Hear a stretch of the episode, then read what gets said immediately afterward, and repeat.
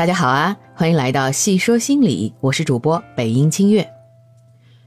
今天这期啊，就和大家随便聊聊，说说我自己的经历。我以前呢，其实是个小会计，过着朝九晚九的社畜生活。那个时候啊，我就总有股不服输的劲儿，我总觉得自己不应该过这样的生活。然后呢，我就一边工作一边复习考注册会计师。晚上睡得很晚，白天加班啊。后来会计师没考上，我倒把自己整出病了，然后我就辞职了。再后来，我换了工作，还是继续过着我朝九晚九的生活。我对自己的工作不满意，每天我都想着怎么辞职，可是我也没那个勇气啊，毕竟我还背着房贷呢，是吧？就这样。呃，有了孩子之后，我的生活重心就开始转移了。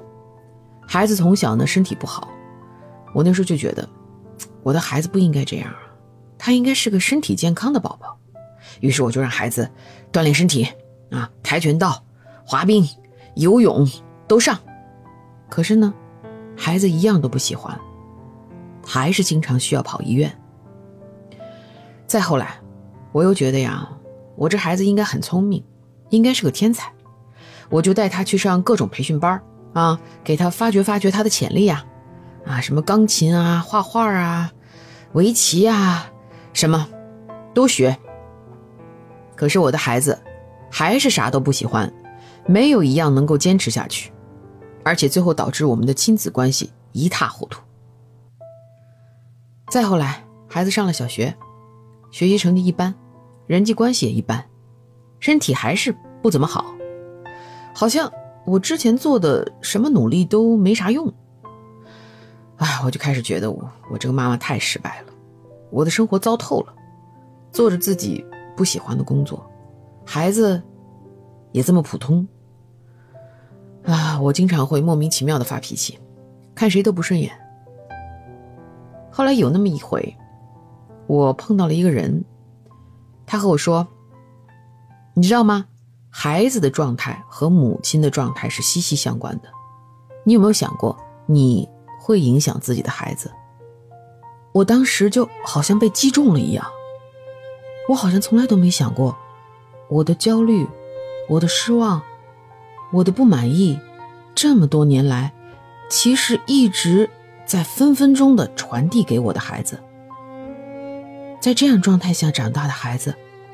他怎么能健康啊？之后，我就开始看了很多心理学的书籍。我渐渐明白，对于普通人来说，我是普通人，我孩子也是个普通娃。我这一生最重要的功课就是学会接受自己，而其实是我孩子教会了我这一课，让我明白了，只有接纳自己，才能接纳他。这之后，我就开始花时间思考：我是谁？我的个性，我的背景，做什么事情会让我全然投入？然后我就辞职了。我开始找我真正喜欢做的事情。现在，你们也都看到了，我一边学有声，一边学心理咨询。我找到了自己喜欢做的事情，我把我所有的精力都放在我喜欢的事情上。当我把自己找回来之后，我就不再强迫孩子去做他不想做的事情了，因为我知道，做自己不喜欢的事情是什么感受。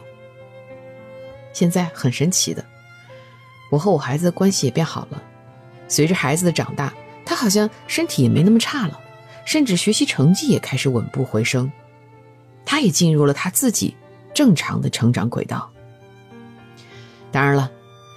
这一切的改变，也不是一瞬间发生的，也用了好些年的时间。但是，接纳自己，什么时候都不晚。现在，就是最好的时候。让我们一起来听海灵格的《我允许》。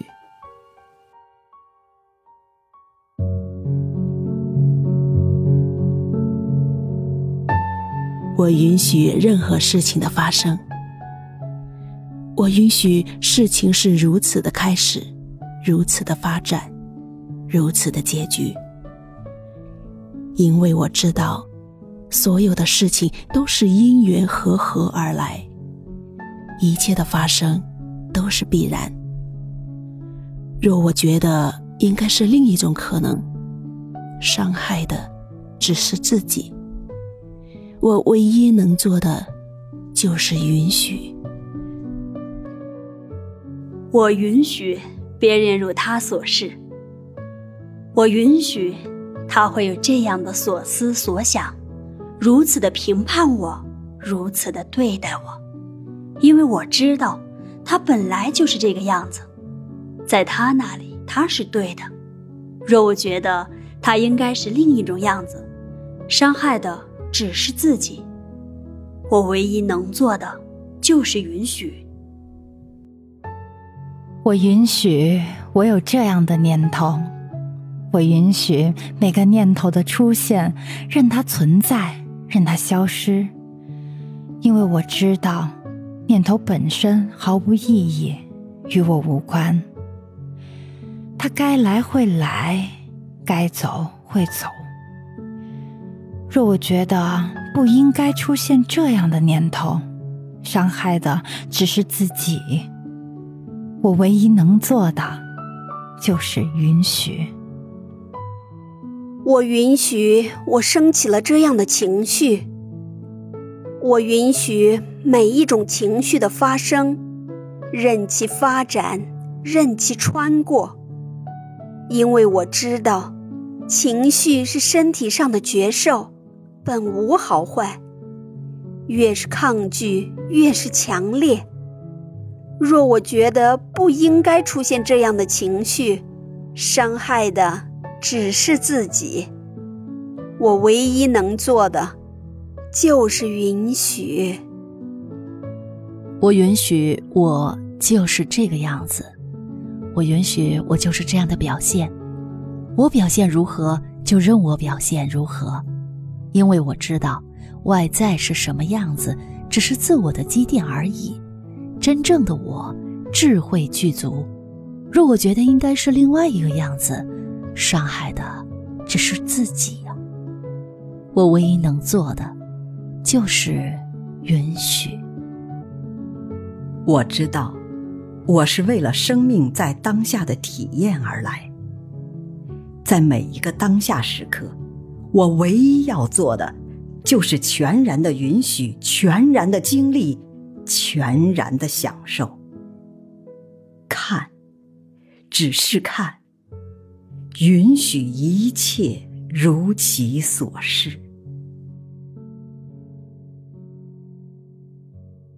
感谢您收听今天的节目。本次节目的诗朗诵由小丽、大白、懒懒、磊磊、木图和镜湖共同带来。如果喜欢我们的节目，欢迎点赞、评论、加关注。我们下期再见。